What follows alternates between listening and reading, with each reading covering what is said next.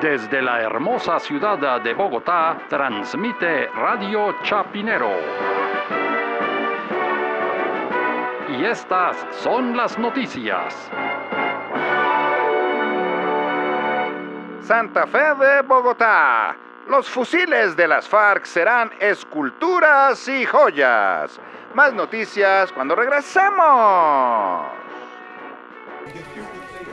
¿Cómo así que esculturas y joyas? Porque si usted me dice que escopetarras, pues vaya, venga, pero esculturas y joyas. Bueno, es porque las joyas de las farsas no son cualquier joyita, ¿no?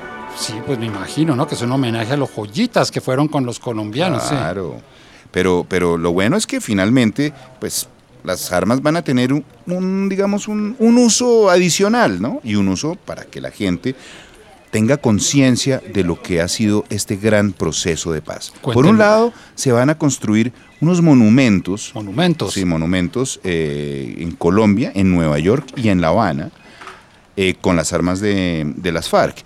Y hay otra parte que se va a fundir eh, para una fundación. Suena redundante, pero es la primera vez que una fundación sirve para lo que se hizo, Para fundir. fundir. para fundir.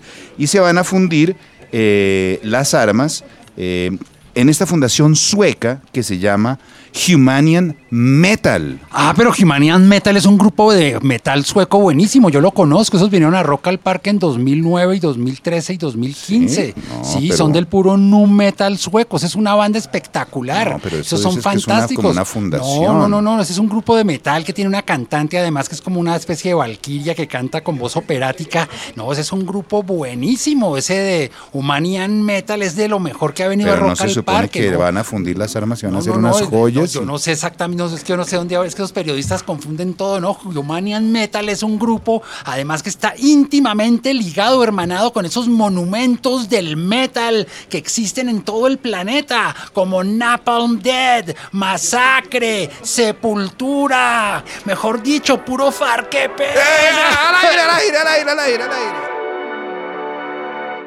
Kiel, República Federal Alemana.